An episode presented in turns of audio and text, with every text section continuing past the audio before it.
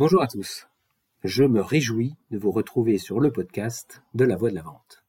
Ce podcast qui vous donne envie de mieux vendre en moins de 5 minutes. Aujourd'hui, je vous emmène au Mexique. En fait, plus précisément, je vous emmène dans les premiers épisodes de la série de Netflix El Chapo. Joaquim Guzman, alias El Chapo, est un des plus grands narcotrafiquants que le Mexique ait connu. Rassurez-vous, je ne veux aucunement faire l'apologie de la drogue et encore moins celle de son business. Non, non, je veux juste attirer votre attention sur la façon dont ce trafiquant de drogue s'y est pris pour devenir un baron. Au départ, il n'est qu'un sous-fifre. Il se fait mépriser par les cadors qui avaient décidé de l'affubler du surnom El Chapo, qui signifie le petit. Mauvaise idée. Ne jamais sous-estimer un gars frustré par sa petite taille qui cherche à s'extirper de son milieu de pauvre. Son ego est inversement proportionnel à sa taille. Mais ça, ça va le servir. La stratégie qu'il met en place pour se faire une place au soleil démontre que pour s'imposer sur un marché concurrentiel, avec une haute barrière à l'entrée, il faut savoir faire preuve à la fois d'audace et d'innovation. Et dans le business de la drogue, la sanction en cas d'échec sans appel. Non seulement l'impétrant disparaît du marché, mais en plus, il disparaît tout court.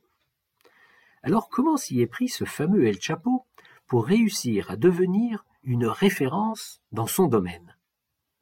D'après ce que j'ai compris du marché de la drogue, la problématique ne se situe pas tellement au niveau de la clientèle.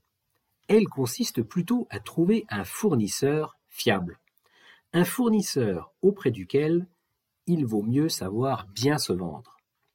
Et à l'époque des débuts d'El Chapo, le fournisseur numéro un du secteur n'est autre que Pablo Escobar, avec qui plusieurs préalables sont requis.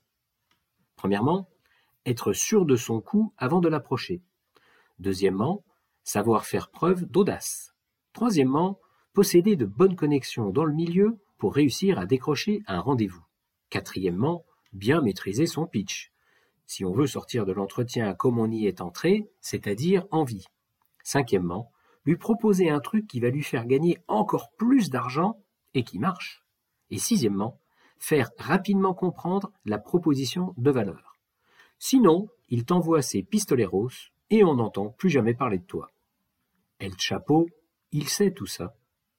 Il fait clairement preuve d'une audace folle mais il sait aussi qu'il peut disrupter le marché.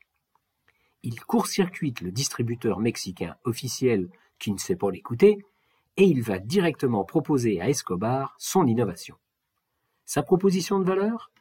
Abaisser le temps d'acheminement de la drogue sur le marché américain de 5 jours à 2 jours. Comment? Grâce à la mise en place de tunnels creusés sous la frontière. Escobar écoute, il se montre séduit par la promesse de résultat, et il donne sa chance à El Chapo en acceptant de faire un essai avec une tonne de marchandises. Voici le résumé du deal.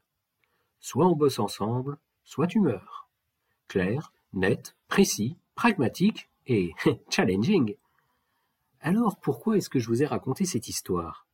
Eh bien parce qu'elle montre que pour prendre sa place sur un marché, il faut non seulement sortir de sa zone de confort, mais aussi apporter un avantage compétitif indiscutable. Et maintenant, à vous de jouer. Armez-vous d'un papier et d'un crayon et écrivez tout ce qui, dans votre business, vous permet de faire la différence. Qu'est-ce qui vous rend unique? C'est quoi votre singularité? Voilà, voilà. Sur ce, je vous laisse et je vous dis à jeudi prochain.